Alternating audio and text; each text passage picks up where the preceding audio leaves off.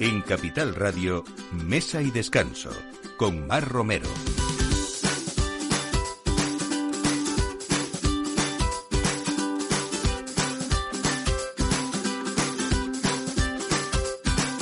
Buenos días, un domingo más a la hora del aperitivo, de ir pensando en la comida y sobre todo de saber qué nos espera esta temporada y cómo fluye esa cocina y esos vinos en ese día a día nuestro, ¿no? De, este 2022 prácticamente recién estrenado. Bueno, hoy vamos a hablar eh, de un restaurante y de, y de un jefe de cocina que es Aurelio Morales, que se ha inspirado en México y esa es la nueva propuesta de este cocinero inquieto al que le gusta salirse siempre de lo conocido y hablamos del restaurante Cebo que cuenta con una estrella Michelin y dos soles Resol ubicado en el Hotel Urban de Madrid. Se ha terminado la Navidad, pero nosotros queremos que el mundo siga siendo igual de solidario y que nos acordemos, como nos acordamos en esas fiestas señaladas, de lo que de lo que es eh, pues ser ser solidarios también, ¿no? Y mm, durante los diez eh, últimos años, eh, Chema de Isidro, que es un chef, un jefe de cocina de Vallecas, de, de Madrid, vallecano, ha sido además el profesor de cocina de jóvenes en exclusión social dentro de los cursos organizados por la ONG que se llama CESAL. Las promociones a eh, a las que a, las que ha formado él y han valido para darse cuenta de ese enorme potencial que tiene la cocina como, como instrumento integrador. Y por supuesto, y no puede faltar el vino tampoco, así que vamos a hablar de una bodega muy especial, la más antigua de Andalucía.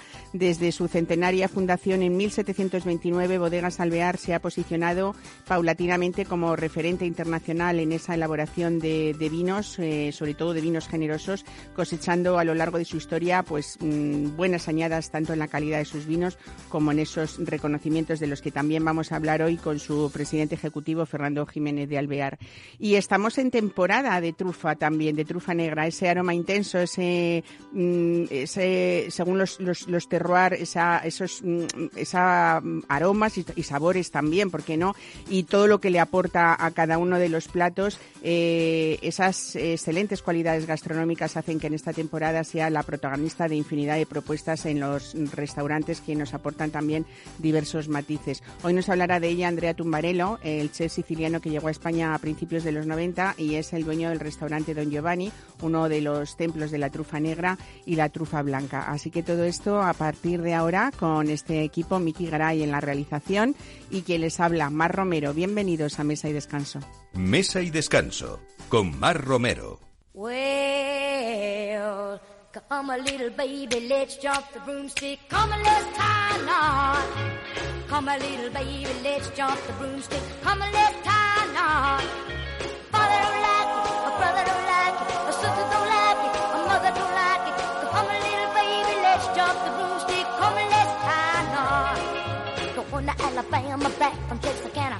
Going all around the world. I'm going to Alabama, back from Texarkana. Going all around yeah.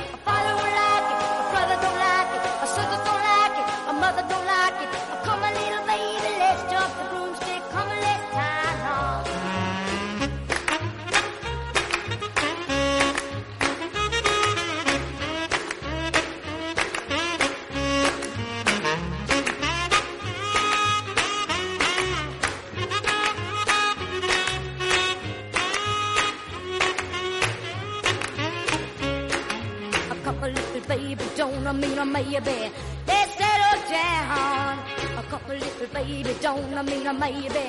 Let's settle down. A father don't like it, a brother don't like it, a sister don't like it, a mother don't like it. A come a little baby, let's jump. the Pues así empezamos hoy hablando de una nueva propuesta de Aurelio Morales. Bienvenido, buenos días. ¿Qué tal? Muy buenos días. Bueno, eh, ya sabemos que Cebo tiene esa estrella Michelin que ya lleva um, tiempo, ¿eh? Sí, tiene Mm. solera ya. Cinco años. Cinco años y dos soles Resol en el Hotel Urban de Madrid. Eh, siempre hemos hablado de esa propuesta culinaria que ha sabido encajar siempre muy bien desde que comenzaste tú en Cebo y esa trayectoria que traías detrás de cocina mediterránea, catalana, esa buena mezcla de pl- platos madrileños y platos catalanes. De mar y montaña. Eh, de mar y montaña. pero ahora has dado un vuelco a la cocina de Cebo importante y muy diferente además, Aurelio. Sí, la verdad es que nos apetecía hacer algo diferente eh, y bueno, algo disruptor, por así decirlo. También, como, como has dicho, ya tenemos unos poquitos de años y aunque lo que hacemos nos gusta y creemos en ello, hemos querido hacer un paréntesis o no sé cómo llamarlo, es por eso esas cápsulas, ¿no? Nos hemos inspirado en la moda, a mí me gusta mucho la moda, como a todo el mundo, ¿no? y, y- y es muy usual hoy la firma, ¿no? X con X colaborador o X diseñador, que es- muchas veces no tiene nada que ver con lo que hace. Con Por su ejemplo, línea de Vuitton, anterior, ¿no? Que claro. hace con X diseñador y es algo totalmente disruptor que no tiene y que tiene mucho éxito, ¿no? Y, y en, y en eso nos hemos inspirado para hacer este menú cebo en DF, que es una visión de, de cebo de, de la gastronomía de este país, que yo amo y conozco muy en profundidad. Eso te iba a preguntar porque tú eres muy conocedor de esa cultura Sí. culinaria mexicana, de sus costumbres también y, y, por supuesto estará esta aportación tuya que en un menú que está lleno de, de- de todo, de sabores, de colores, de olores, ¿no? Sí, sí, sí. Bueno, de es hecho, muy visual. De hecho, al, al, al cliente nacional le puede incluso sorprender porque no es el tópico, no son los sabores tópicos mexicanos que, que puede que puede tener la gente en la cabeza, sino que son sabores más profundos, más de, bueno, México es un país muy grande y con una riqueza gastronómica increíble, ¿no? Seguramente, para mí, es uno de los tres países con, con más riqueza gastronómica del mundo, ¿no? Junto con el nuestro y, y Japón, que lo digo yo, ¿eh? No quiere decir que sea verdad. y entonces en eso nos hemos basado para hacer un menú con, bueno, muy diferente, ¿no? Sí, es verdad que con la cocina mexicana, Aurelio, a veces los que, hasta que hemos conocido, o quien todavía no haya tenido la posibilidad de conocer un país tan fascinante, nos quedamos a veces eh, un poco en sota, caballo y rey, en esos mm, Tex-Mex que decimos, Sí, ¿no? Esa cocina pseudo-mexicana. En el taco, Y- en el taco la cebolla Claro. adobada está moradita. Los y burritos y, y poco más, ¿no? más, ¿no? Y realmente- claro, el abanico es impresionante. Es un país que es cuatro veces más grande que España. eh, de, de sur a norte hay una riqueza. Hay pasar de la selva o la jungla al desierto arriba en Monterrey, ¿no? Y entonces en todo este recorrido que, como hemos dicho antes, eh, conozco bien en profundidad, eh, es, es inmensa. La riqueza es inmensa en materia prima, en recetas, en sabores, en cultura, en tradición. Y en eso hemos un poquito querido indagar. Además de esa vestidura de los platos, que, que de verdad son, es como una obra gráfica también, ¿no? Muy bonita, realmente te has ocupado incluso, eh, pues de que haya una puesta en escena también eh, que uno ya sabe o, o- se prepara para, para antes de comenzar, ¿no? Y es verdad que mm, eh, nos ayudas un poco a conocer ese país tan grande del que estás hablando, porque se nos presenta un mapa muy bien, eh, ¿no? Muy bien ilustrado, Sí, sí. en el que vamos haciendo una especie de recorrido de norte a sur y de este a oeste, donde tú has decidido que cada lugar de México tenga eh, pues su protagonista en este o su protagonismo en este menú, ¿no? Así es, así es. Bueno, al final en un restaurante del tipo de cebo, la experiencia, a nuestro entender, tiene que ser 360, ¿no? Para nosotros un restaurante de este corte no tiene que ser una sucesión de platos y copas de vino. Tiene que ser, o, o por lo menos tratar, porque cada vez es más complicado, que sea una experiencia. Y para ello, pues, tiene que ir como una coreografía, tiene que ir el storytelling de los camareros, junto con la, con la vajilla, como no, con esa minuta que hice, con ese viaje, con ese sumiller que ha hecho una propuesta que trae... Hay que nombrar ¿no? a Jacinto Doménez, que es verdad que mm, ha propuesto una armonía con esa selección de tequilas caseros, con, con carrito de mezcales también, eh, además de, de otras referencias, que no es fácil, imagino, con esa cocina tan sabrosa, a veces llena de matices diferentes, ¿no? Eh, Sí, sí, sí. Ha habido, ha habido mucho trabajo de fondo para, para conseguir maridar eh, esta oferta compleja en, en, en- en cocina, pero complejísima también en bebida, que es lo que ha hecho Jacinto. O sea, ha sido, ha sido un trabajo muy duro, pero también muy bonito porque nos ha permitido conocer aún más en, en profundidad el, el país. Bueno, vamos a empezar con esos primeros pasos de- del menú que, que comienzan con unos antojitos y con botanas. Eh, cuéntanos cómo es esto, venga. Vamos a hacer aquí... Antojitos y botanas, pues son eh, una manera de llamar snacks, ¿no? Los comienzos o estos aperitivos ahí en México. Y empezamos con un panecillo de maíz, con un jamón que afinamos nosotros en, un tequila reposado, que nos parece un producto muy, muy interesante. Eh, hacemos un, como un burrito de un cangrejo endiablado, una, una barquita de una pibil vegetal, vegetal un donuts, un aro que lo llamamos en homenaje a, a este deporte que jugaban antiguamente antes de, la era prehispánica, de Guacafoa. Bueno, pues eh, un poco la línea de lo que nos gusta en Cebo, de, la técnica también, de cuidar mucho lo estético y lo visual. Pero con... Y sobre todo muchísimo producto en torno a todos estos sabores, porque mm, es verdad que es un, un menú en el que en el que cabe de todo, ¿no? Empezamos por ese chicharrón de vaca ahumada dentro de, esos eh, primeros pasos que estamos diciendo. Eh, luego, desde luego, eh, esas técnicas del aguachile, pero mm, esos esos jalapeños, pero ahí luego están los principales también en los que tenemos un rodaballo estupendo. Incluso, eh, cuéntanos, hasta mollejas de ternera. ¿Es muy, esta, este producto, por ejemplo, la casquería es, muy mexicano o tú has hecho ahí una adaptación? No, no, es Sixte en, en México, lo que este es un trompo, es este, este rulo grande como cuando comemos un kebab o un taco al pastor, siendo más mexicano, eh, pero hecho con mollejas es lo más habitual, no, pero sí que sí que existe ahí en México y, es una delicia. Lo, lo, hace poca gente porque es un producto más exclusivo que hay menos, ¿no? Pero sí que existe y lo que hay que hay que profundizar, ¿eh? Hay que profundizar. Mira, me vas a dejar que lo dejemos aquí. Mientras tanto, vamos a conectar porque estábamos hablando de gastronomía solidaria. Conoces muy bien a este jefe de cocina. A mí me gusta más llamaros así que chef. No sé si a ti qué te parece. Yo soy cocinero. Eh, cocineros, ¿eh? Y este es igual, un, gran cocinero y sobre todo eh, es que eh, Chema Isidro empieza ahora con unas clases para pequeños que nos va a contar, pero yo no quería dejar en estos, en lo que es hoy uno de los primeros programas de 2022, con continuar, y quiero que lo hagamos siempre eh, con vosotros también, eh, hablando de gastronomía solidaria, que parece que en las fechas de Navidad todos nos acordamos, pero ahora ya empieza nuestra vida eh, que a veces sin querer nos olvidamos, ¿no? Así que vamos a hablar, bueno, pues un poco hacer resumen de esos 10 años que lleva este chef vallecano, que además de ser profesor de cocina, también colega, también hermano y hasta padre de jóvenes en exclusión social dentro de esos cursos que organiza la ONG CESAL y que además también queremos que, nos cuente lo que es la cantina divina. Chema de Isidro, buenos días, bienvenido. Buenos días, ¿cómo estáis? Pues bien, con ganas de tenerte aquí, pero sé que, bueno, es importante también lo de las clases. Cuéntanos qué es esto de clases de cocina para niños también. Bueno, pues en, este caso estamos aquí en uno de los proyectos que, que tenemos CESAL, que es la, la Quinta de los Molinos, que es un restaurante escuela que tenemos. Pues bueno, pues es un centro cultural en el cual nosotros gestionamos la escuela con, con los chavales nuestros.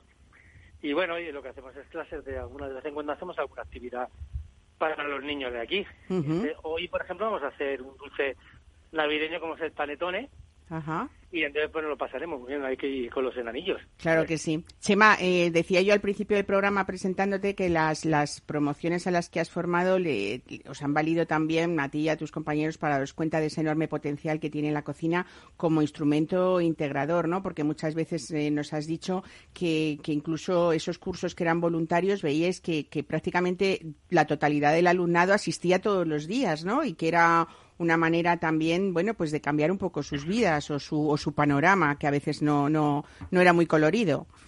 Sí, bueno, nosotros empezamos hace ya casi 11 años a trabajar con chavales, en, bueno, de los llamados en riesgo de exclusión, uh que son, estaban excluidos totalmente y vimos que la, que la gastronomía, la cocina les enganchaba.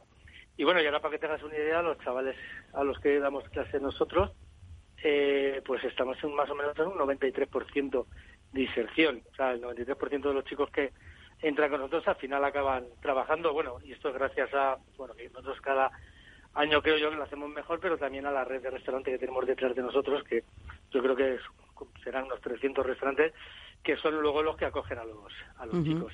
Claro, bueno, eh, siempre habéis estado un poco en colaboración, eh, vuestra ONG CESAL también con el Centro de Participación e Integración de Inmigrantes, a veces eh, en la, ahí en, la calle Nuestra Señora del Carmen, ¿no? el hispano, en el Centro Hispano Dominicano, pero no solamente hablamos de integrar a, a, esos inmigrantes que, que, lo han tenido difícil para, para empezar un trabajo, sino personas o, familias que, que, tenían hijos y que, y que tenían, bueno, pues que no sabían de qué manera eh, organizar su vida porque daban a, veces los daban un poco como, como por perdidos porque habían sido malos estudiantes o porque tenían eh, problemas también, ¿no? De otro tipo.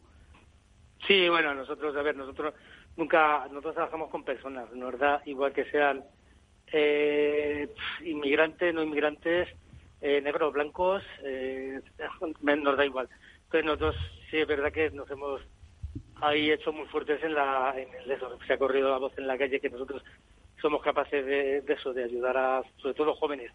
Y bueno, nos llegan de todos los lados, ¿eh? nos llega gente española con, pues con familias pudientes, eh, chavales pues de familias, de todo. Pero la verdad que es lo que pasa, que nosotros hemos dado con el método que es un método, nosotros llamamos el aprender haciendo, ¿no? Nosotros nada, nada es teoría, es todo práctico. Nosotros en el minuto uno que aparece un chaval, empieza a trabajar con nosotros. Así que es súper, súper, súper gratificante, ya te digo, y sobre todo eso, que nosotros cada año continuamos mejor porque, joder, ya estamos en el 93% de mi sección. Madre mía, qué bonito, ¿no? Y es súper bueno. Sí, pues mira, pues nosotros creo que ya han pasado por nuestras aulas casi cerca de 3.000 chavales Así que imagínate la cantidad de historias. Bueno, Cantina Divina es lo mismo, lo que pasa que es otro proyecto que habéis sumado eh, desde hace pues un poco menos de tiempo de lo que nos cuentas, ¿no? Pero también es ese restaurante escuela de, cocina. Yo creo que lo más bonito de vosotros es que además de esa disciplina gastronómica eh, son proyectos que, que inciden en esas habilidades sociales y personales, ¿no? Que las personas se sientan útiles, válidas y al final, bueno, el trabajo es lo que nos hace un poco que seamos, que tengamos dignidad, ¿no? Sí, total, total, total. Sí, bueno, nosotros ahora estamos ahora vamos a hacer el primer mercado escuela, también vamos a hacer un mercado entero. Hemos abierto en la lucha también otro otro restaurante que va, vamos a hacerle un enfoque así como de arrocería, pero siempre con eso, con la figura del maestro y del aprendiz. Así que la verdad que es súper súper chulo y bueno, y ahora hemos salido a Salvador también. Yo acabo de venir hace nada de Salvador, que vamos a montar un restaurante escuela también, que mira, a finales de febrero volveré para abrir y también pues trabajaremos con los chicos de allí y bueno y luego pues nos se unirán más países como Dominicana, México. Así que más o menos lo que vamos a hacer es transportar pues el no sé, el, el proyecto ¿no? y la manera de trabajar que tenemos pues intentar ayudar a pues no solo aquí en España sino también en otro en otros países claro que sí países, enseñar el método que a nosotros la verdad que nos Aprender haciendo, ¿no? Un poco es el método. Y lo que tú dices también es que es verdad que, que ahora todo el mundo quiere ser chef eh, y que en los restaurantes hace falta mucho más gente que pique, que corte, que, que pele, ¿no? Entonces vamos a formar también pinches y ayudantes, que, que es lo importante, ¿no? claro, porque luego al final, cuando empiezan, al final tienen toda la vida, ¿no? Para, para formarse. Para desarrollar, claro que sí. Claro, entonces yo creo que calculo pasaremos ya de los 50 jefes de cocina ya que tenemos ya y gente súper potente, ¿sabes? Entonces me mola un montón porque ellos son los que ahora recogen a, a, chicos también, ¿no? Se, cierra un poquito. Mira, en, en, la Quinta de los Molinos, donde voy a empezar ahora el curso este que tengo, que tengo para los niños, pues mira, todos los responsables de la cocina, todos son eh, antiguos alumnos nuestros. O sea que me parece súper chulo, ¿no? El jefe de cocina es un alumno que estuvo en el 2013 con nosotros, eh, todos, todos los chicos han, pasado primero por alumnos, entonces trabajan súper bien con los chavales porque, claro, eh, los chavales han sido como ellos. Eh, Chema, si hay personas que nos están escuchando y tienen a alguien cercano que conozcan o que, que, les gustaría informarse o saber de qué manera pueden integrarse dentro de este proyecto vuestro, ¿qué tiene que hacer? Pues que se metan, se metan en la página de CESAL, ¿vale? Y hay que nos, buscan en, las actividades, en la, parte de la gastronomía, la parte de cursos, y, nada, y ahí que se pongan en contacto con nosotros y nosotros encantados de trabajar con ellos. Bueno, pues no hay nada más bonito que dar salida profesional a gente joven que, quiera tener una, una, profesión y desde luego casi 11 años, como tú dices, de esta labor es para, para felicitaros y para seguir dando ánimos a que, a que sigáis haciendo esto, ¿no? Que al final yo creo que también para vosotros es una satisfacción, seguro, ¿no? Sí, sí, sí. Entonces, es verdad que, que jo, eh, al, final, ¿no? Eh, piensas que si sabes trabajar con gente que, que, no sé, que se cree ella misma que no tiene ninguna esperanza ni nada, eh, pues ver, ver que sí, ¿no? Que sí salen para adelante, la verdad que es una satisfacción tremenda. Pues claro que sí. Pues nada, muchísimas felicidades, eh, Chepa, y a la vuelta de El Salvador te espero aquí, ¿no? Pues ahí, vamos, Venga. Y nada, buen viaje para seguir dando esperanzas al mundo. Un abrazo. Hasta luego. Mesa y descanso. Capital Radio.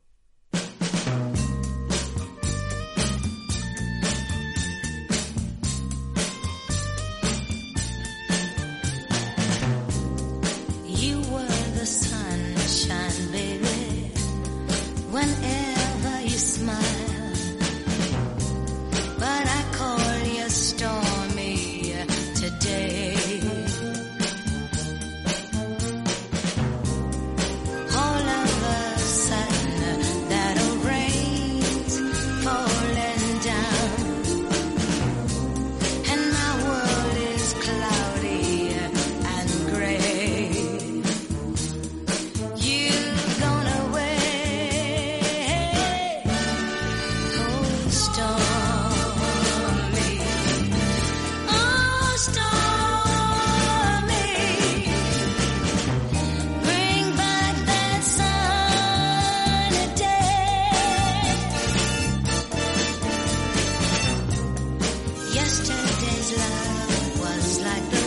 Bueno, pues seguimos así intentando viajar a través de las ondas y además lo más bonito son, eh, bueno, hablar por supuesto de estos proyectos solidarios que estábamos hablando con Chema de Isidro y eh, que también, por cierto, ha- han participado muchísimos jefes de cocina, muchísimos cocineros y de este proyecto del que hablamos, Aurelio Morales, tú también sabes muy bien desde sus inicios, ¿no? Porque ahí estabais Paco Patón y tú apoyando toda esta, esta causa. mucho con cada actividad, acto, evento. Tenemos, hoy hemos tenido cocineros de prácticas, o sea, conozco todo muy bien y es una labor para quitarse el sombrero sin, sin ninguna duda. Bueno, y lo más bonito es lo que él cuenta, ¿no? Que uno puede empezar de chef, porque a lo mejor su formación es la que es, no han sido chicos que no han querido seguir sus estudios, y sin embargo se les da una profesión en la que cuando a uno le encanta y se vuelca en ella, ¿por qué no van a ser jefes de cocina después, no? Yo conozco jefes de cocina de fundaciones como esta o similares, como puede ser Raíces, que son jefes de cocina de restaurantes con dos y tres estrellas. No voy a decir nombres porque... Creo, qué bonito, ¿no? Porque, pero yo he tenido caso de formar a, a un chiquito que venía de, de la guerra allí en Guinea-Bissau y, y hoy es el jefe de cocina de un tres estrellas aquí en España. Madre mía, qué maravilla. Y, y la verdad que muy bonito. Bueno, es muy bonito contar esas esperanzas, Sí, sí. ¿no? Del mundo, que, que también eh, hay que hay que ayudar a veces y dar empujoncito a quien lo necesita, Totalmente. porque hay valores Y importantes, ¿eh? ¿no? Lo Hombre, por mucho, supuesto, ¿no? claro que La sí, menudos que cambios viene- de vida. Claro.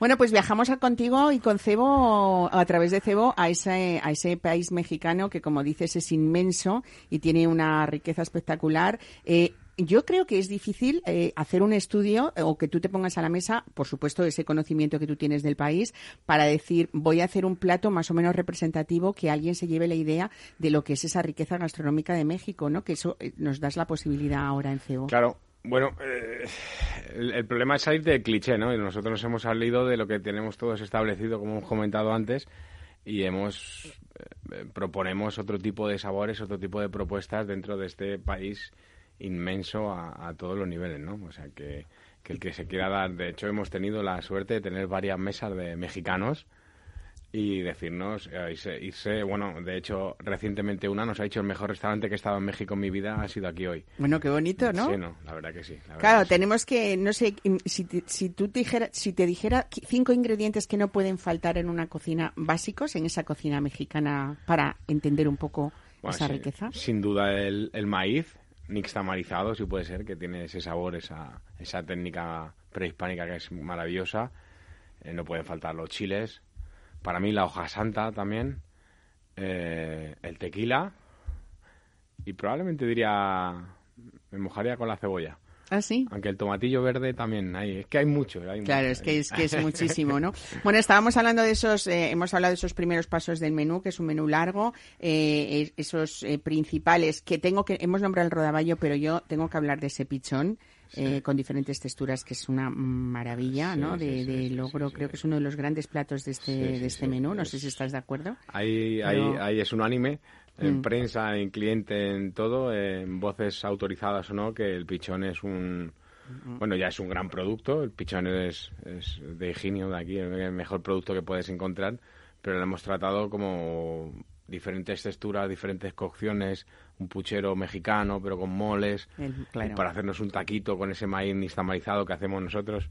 La verdad que nos ha quedado una cosa que estamos muy orgullosos. Qué bueno, qué bueno. Me encanta además, y me estoy acordando ahora, bueno, que ese escritor que era Xavier Domingo y que hablaba mucho en ese tratado que hace de cocina, que no son recetas, pero sí una especie de ensayo de la olla al mole y cómo volvemos otra vez a recordar toda esa cultura prehispánica, ¿no? Que no hay que olvidarse de claro, ella. es que Mm. es ahí donde está el sabor, eh, Claro. la, la verdad. Claro. Bueno, finalizas con quesos mexicanos también Sí. eh, y varias sorpresas dulces como la tarta de queso de panela, eh, que, bueno, eh, nos dice también mucho una vez más de, de toda esa, esa cultura, sí, ¿no? sí, sí, sí. Hay, hay, hay una gran cultura de, del queso. Es un producto muy usado en México y que, y que para los que no son no, no somos mexicanos no se conoce, pero de- desde que llegaron los españoles el, el, el cuidado o el tratamiento del queso es muy amplio. Hay una variedad muy amplia y bueno, le hemos querido también dar su pequeño homenaje y darle su importancia en, en un menú. Bueno, con esta propuesta, que realmente es un rompedor menú mexicano, eh, inauguras una serie de menús especiales que, que cambiarán por temporada, denominados esto cápsula cebo, como esto que nos contabas antes, Sí, de, sí. eh, pero también van a convivir con el menú Somos de, de cebo y con el menú corto, ¿no? Que Sí, bueno, el menú Somos ya está en la recta final. Ya estamos preparando el que será el nuevo el menú conceptual que hacemos, que cambiamos antes cada año. Ahora con la pandemia lo hemos tenido que alargar un poco por motivos obvios. Pero nos gustaría que para marzo o abril, más o menos, cambiar ese menú mm, contempo- el conceptual, el que es el del restaurante, no la cápsula, que se llamará Imagine. Ujú.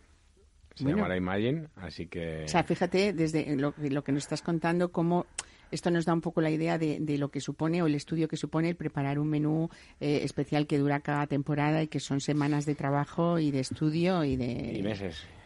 A mí me gusta mucho ver la cocina de Cebo porque es la típica cocina de película donde uno ve ahí todos los apuntes, ¿no? Sí. Y donde eh, te reúnes con todo el equipo.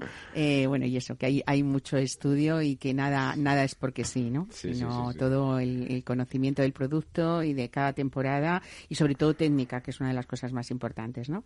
Y trabajo de ilusión. Y eso, eso- eso que no falte nunca. Eh, en esta nueva temporada que nos espera, eh, supongo que también hay mucho de ese mar y montaña que comentábamos al principio y de esa cultura tuya que has sabido mezclar también y esos platos eh, catalanes y madrileños que siempre ha sido un éxito desde tu andadura y desde el principio aquí en Madrid, ¿no? Vamos a ver, vamos a ver qué nos sale en ese. Muy bien. Pues muchísimas gracias por estar hoy aquí, aquí con nosotros. Felicidades por ese menú maravilloso y sobre todo felicidades por esa puesta en escena, no solamente de vajilla, de vinos, eh, eh, sino también sobre todo eso, de, de ubicarnos en ese país eh, eh, para, para saber... Un viajecito, ¿no? Un viaje, Un ese viajecito. viaje súper bonito. Muchísimas gracias, Aurelio Gracias, Morales. Muchísimas gracias. gracias. Mesa y descanso con Mar Romero.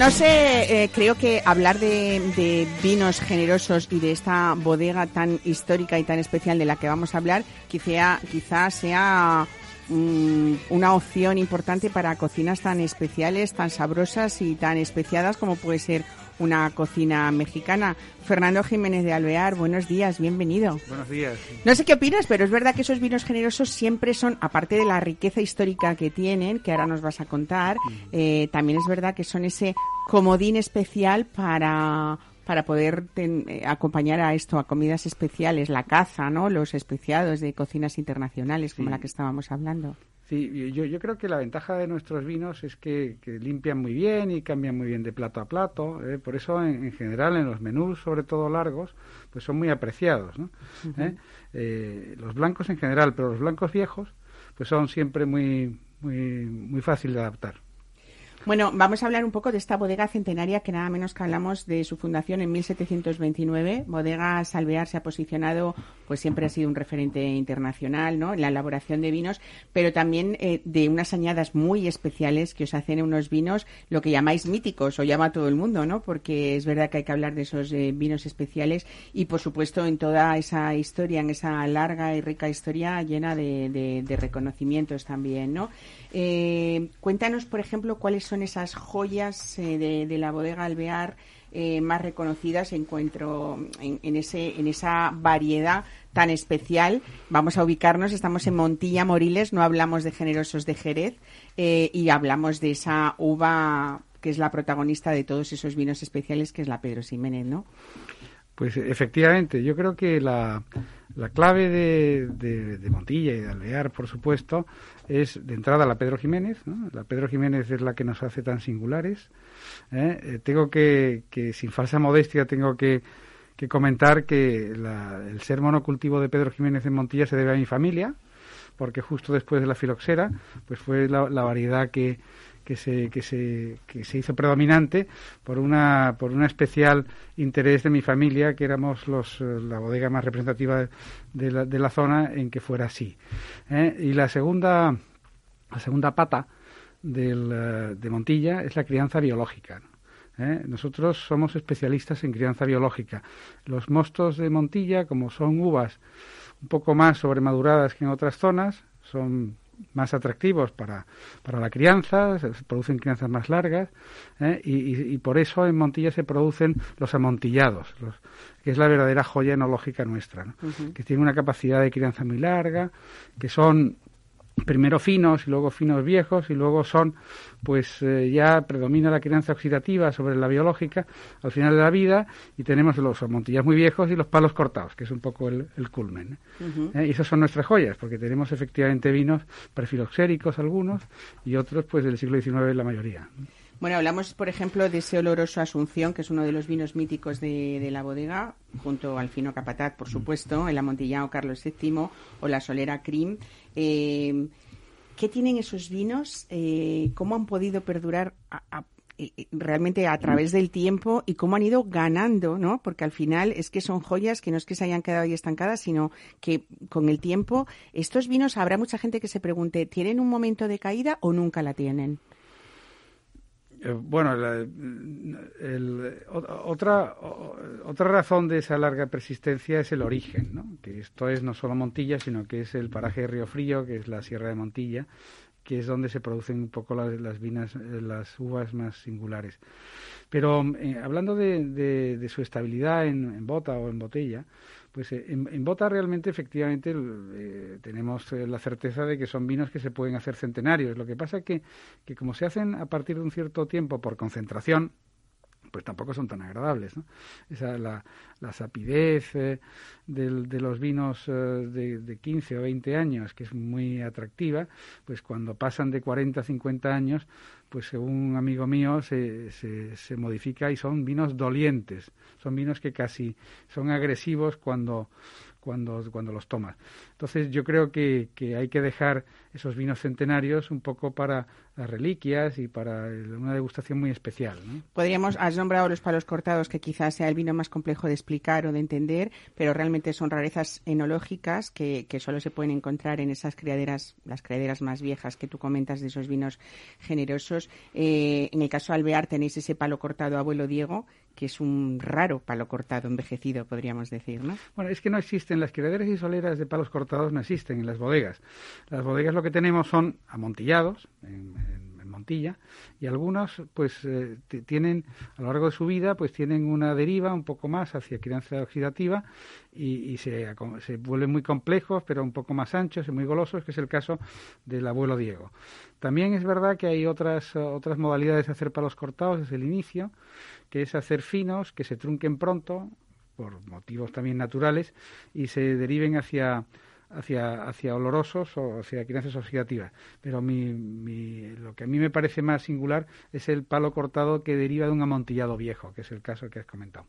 Y está vu- vuestro palo cortado número 7 Sí. también, que quizás sea un palo cortado más asequible de entender, Sí, ¿no? porque ese viene de un fino, de, de un fino que, que nosotros llamábamos en ese tiempo soleo, a esa categoría de vinos, que en, a los dos, tres años de crianza biológica es cuando ya se deriva hacia esta otra crianza. ¿no? Entonces ese es un, es un proceso más, eh, más sencillo, pero que produce también vinos muy complejos.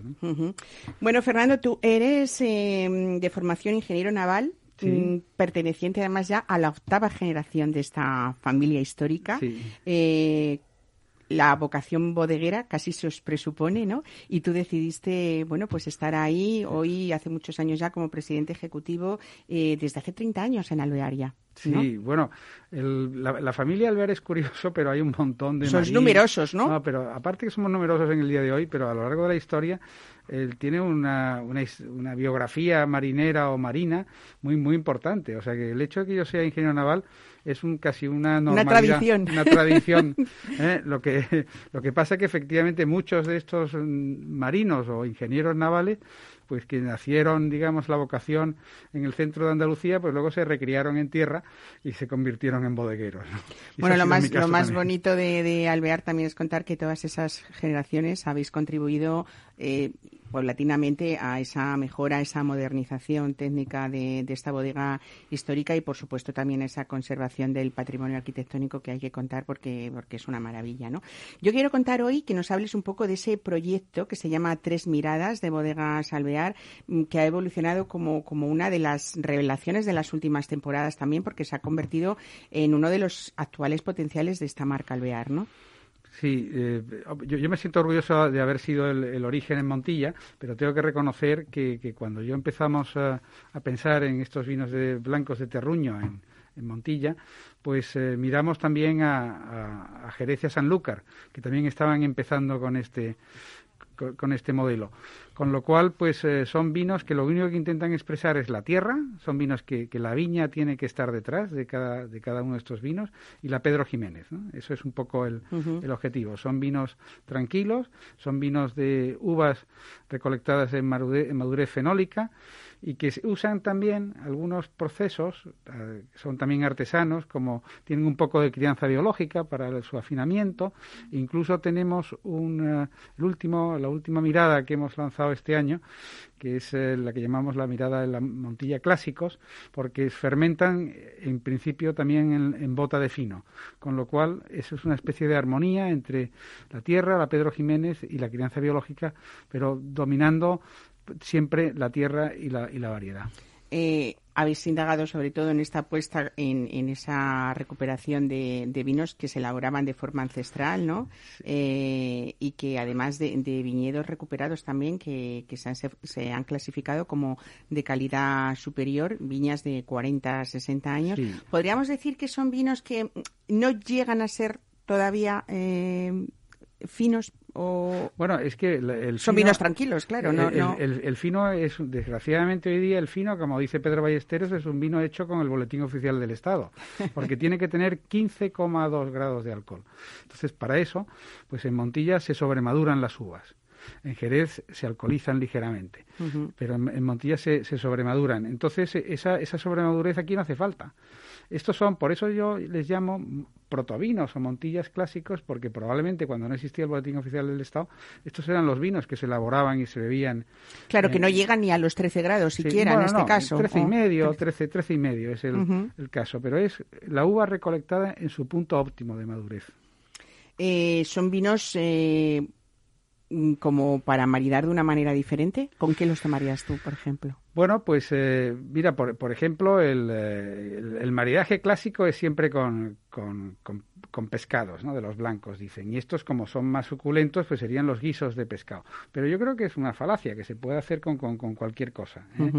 A, a mí me, eh, si hay que buscar una, una relación internacional para ver un poco a qué se parecen, pues por ejemplo, pues eh, este, es- estos vinos, los de más acidez, los de las parcelas más, más singulares, pues se confunden con un Chablis, por ejemplo, o, o incluso si tienen un poco más de crianza con, con un Entonces eh, son, son vinos que son que además coinciden en estas dos zonas, que son zonas que, que se formaron los suelos en la misma época, que son suelos muy calizos, y, y- y entonces pues por eso es por lo que se produce la tiza y los matices típicos de- en, las- en estas tres zonas que he comentado. ¿no? Cuando hablábamos de, de elaborar esos vinos de forma ancestral, Fernando, es que también se fermentan directamente en tinajas, ¿no? Que ca- casi hemos vuelto como a, a una moda, o podríamos decir, en muchas partes de, de- de España, en las que el cemento y la tinaja de barro vuelve otra vez a tomar protagonismo para hacer vinos singulares, ¿no? Sí, es, es que la, ventaja que tiene el, el- el envase de, de- hormigón o de barro, sea, de, tinaja, es que es más pequeño.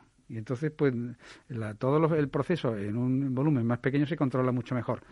Luego tiene más inercia térmica. Es más fácil controlar la temperatura. Nosotros usamos algún control de temperatura externo para que no se te vaya, para que se conserven los aromas, pero en el, en el hormigón es mucho mejor. Y cuando se afina, cuando ya se termina el proceso y el vino está, pues, los seis, ocho meses de afinado que está después, pues eh, pasa lo mismo, que se evitan las corrientes de convección, es, es un proceso en el que la limpieza, por ejemplo, la clarificación natural es más rápida y es más efectiva. ¿eh? Es que eh, yo creo que los, el acero inoxidable, que estuvo tan de moda en los años 80, pues y que permitió pues hacer la- los grandes volúmenes y las grandes marcas, pues yo creo que no eran bien en sí. ¿eh? Entonces, si ahora recuperamos estos otros procesos, no, no es que estemos inventando la, la, la- la rueda, sino que es algo muy natural. ¿no? Y dentro de, de ese proyecto de tres miradas, con esa etiqueta que además habéis hecho que creo que eh, estaríamos, es bastante diferenciadora, eh, si la tuviéramos en un lineal, la, captaríamos rápidamente, que eso también es muy importante.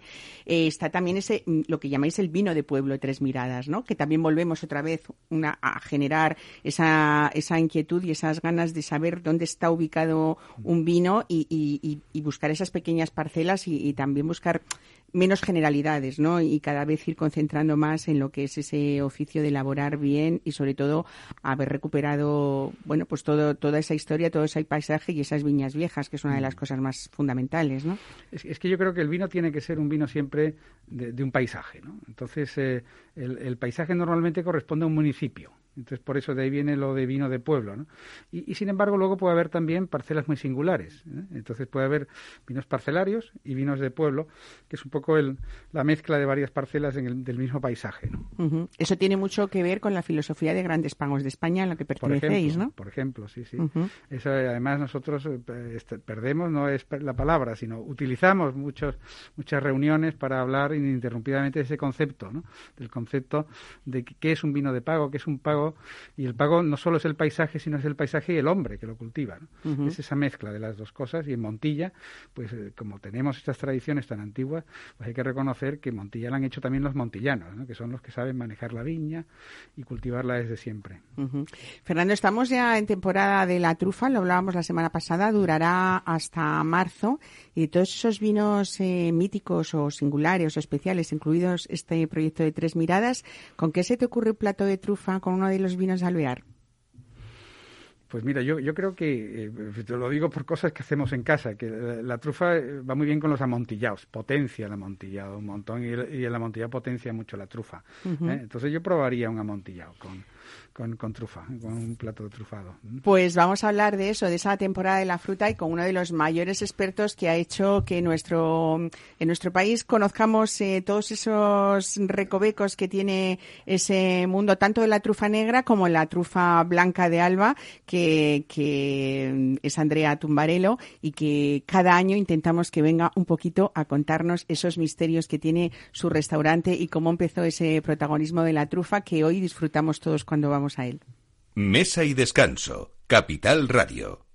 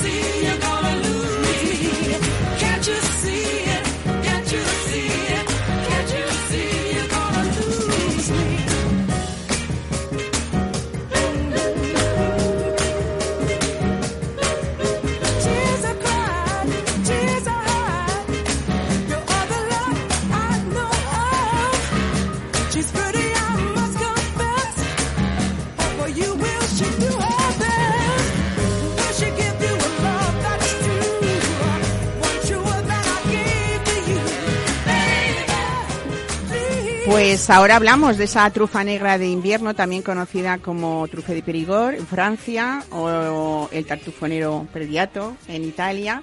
Y es verdad que tiene unas excelentes cualidades gastronómicas que hacen que en esta temporada sea la protagonista de infinidad de propuestas en los restaurantes, aportando diversos matices. Andrea Tumbarelo, qué bien que vengas a contarnos. ¿Cada año eh, se te ocurre algún plato nuevo o tienes fijos de los que ya en la carta de Don Giovanni no se pueden cambiar? Bueno, buenos días. De Buenos todo días. un placer estar aquí como siempre.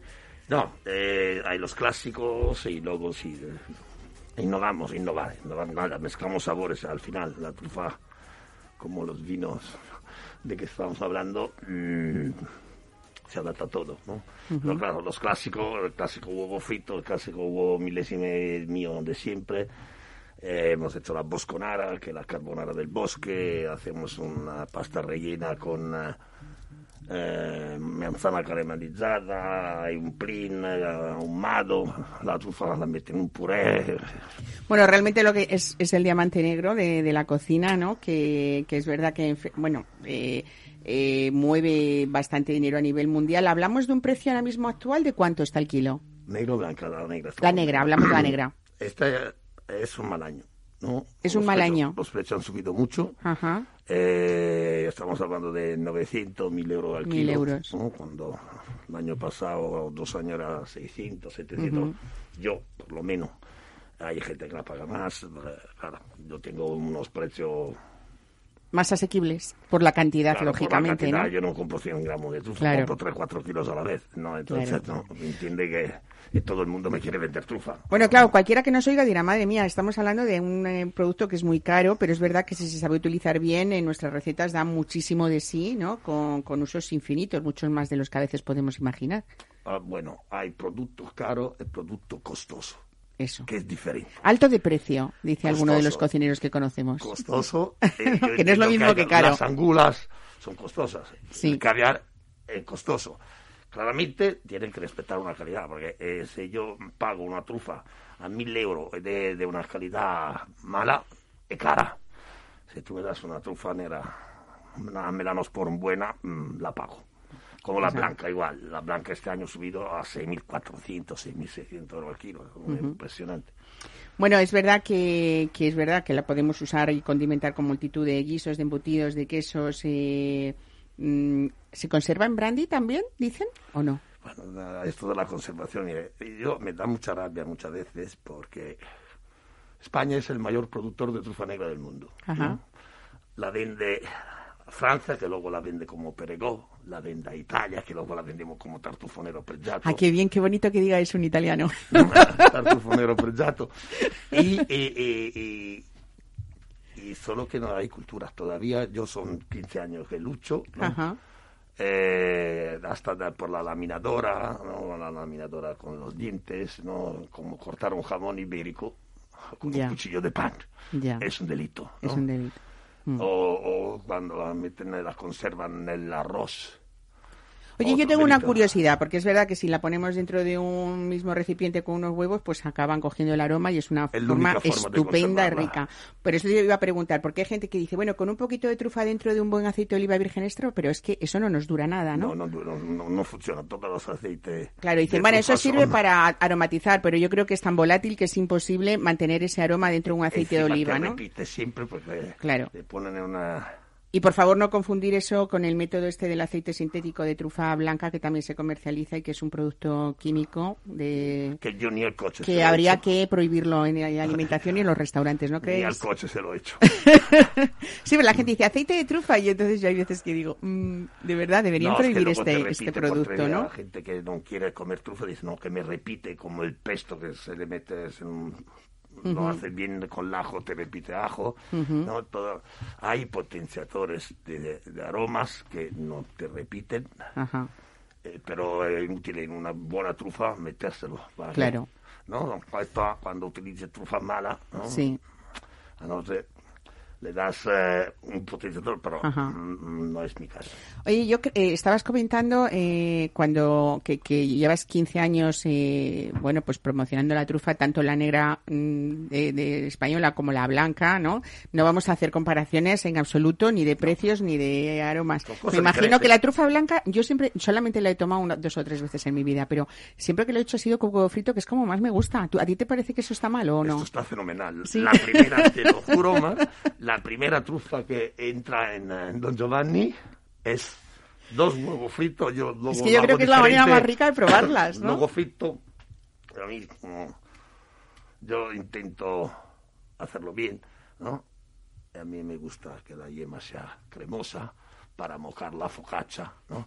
Entonces yo lo hago de forma diferente. Hago solo la clara en sartén y luego le meto la yema encima y la paso con soplete. Así soy seguro que no fallo nunca el punto. Tengo mi puntillita perfecta, ¿no? Eh, que cuando me la han visto hacer, alguno me ha insultado, luego lo ha probado y dicho, está francamente bien. Qué bueno.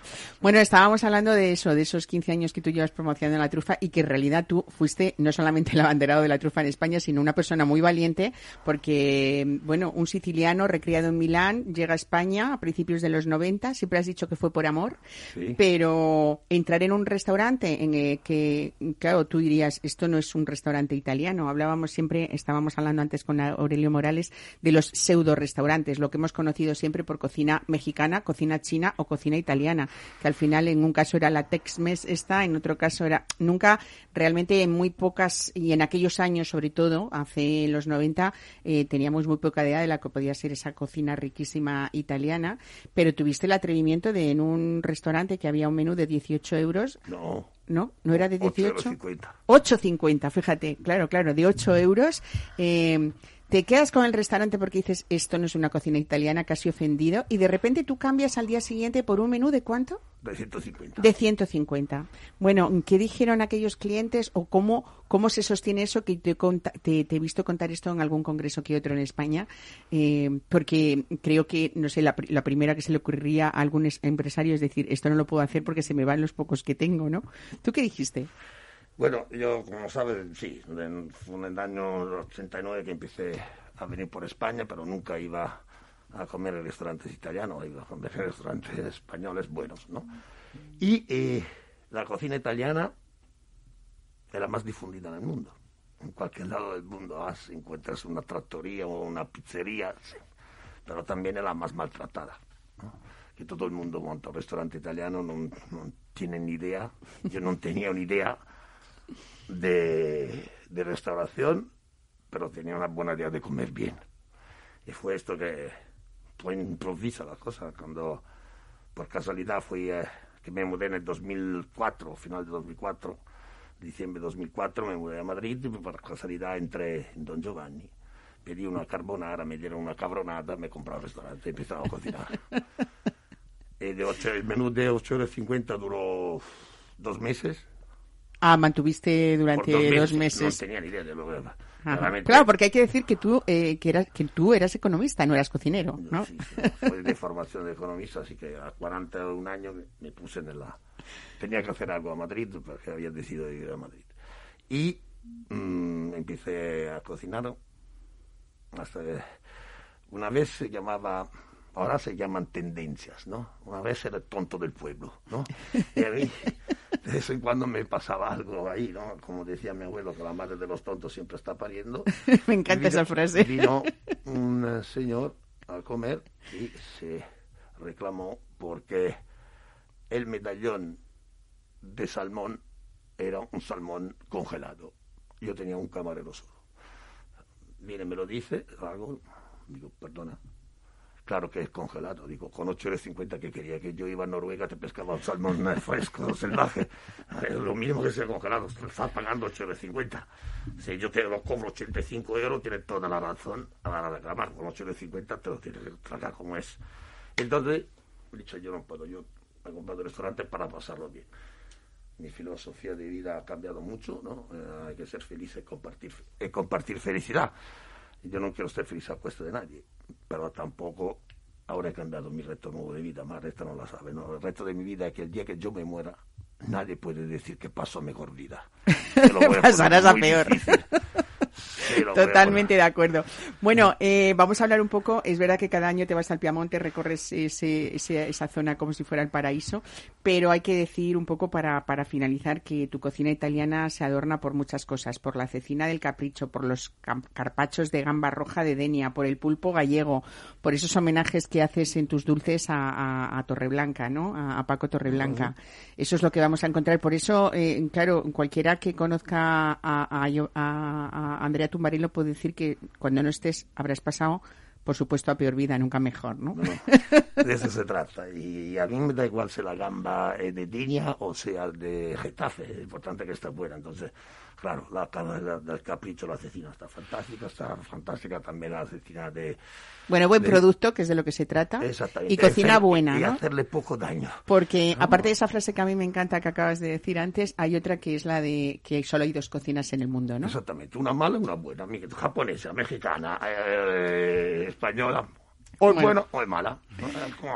Muy bien, pues eh, nada, nos queda un minuto para despedirnos. Eh, no sé si estabas de acuerdo con Fernando Jiménez de Alvear en que hay muchos platos o algunos de los tuyos de trufa que to- tomarías con un, como un buen amontillado, ¿no? De Alvear, me, me ejemplo. resuelven muchas cosas el amontillado. Sí, ¿no? Yo soy de Marsala, he nacido en Marsala, así que tengo algo. Algo, algo de idea. ¿no? Eh, por ejemplo, un amontillado, un jerez. eh, La cachofa es el alimento más difícil de maridar, porque te cambia el sabor. Estás tomando un vino, te tomas la cachofa, pruebas el vino, cambia totalmente. Ujú. Entonces, con una un palo cortado de esto, que te limpia el paladar, perfecto, para luego seguir tomando tu vino. Fenomenal. Pues con eso nos quedamos, con esas joyas enológicas de Alvear y con esa trufa de temporada y ese templo de la trufa que, que es Don Giovanni. Andrea Tumbarello y Fernando Jiménez de Alvear, muchísimas gracias por estar con nosotros y a ustedes que nos escuchan cada domingo. Disfruten del día que les queda. Buen fin de semana.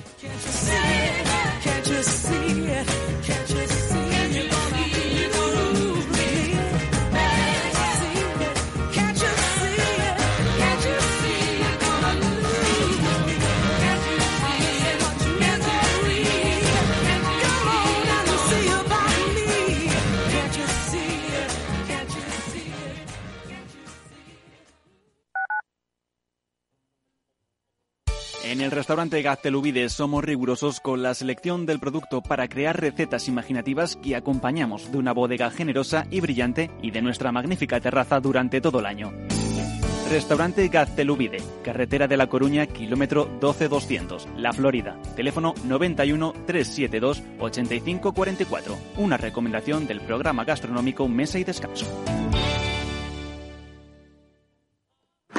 Si te gusta el pádel, en Capital Radio tenemos tu espacio.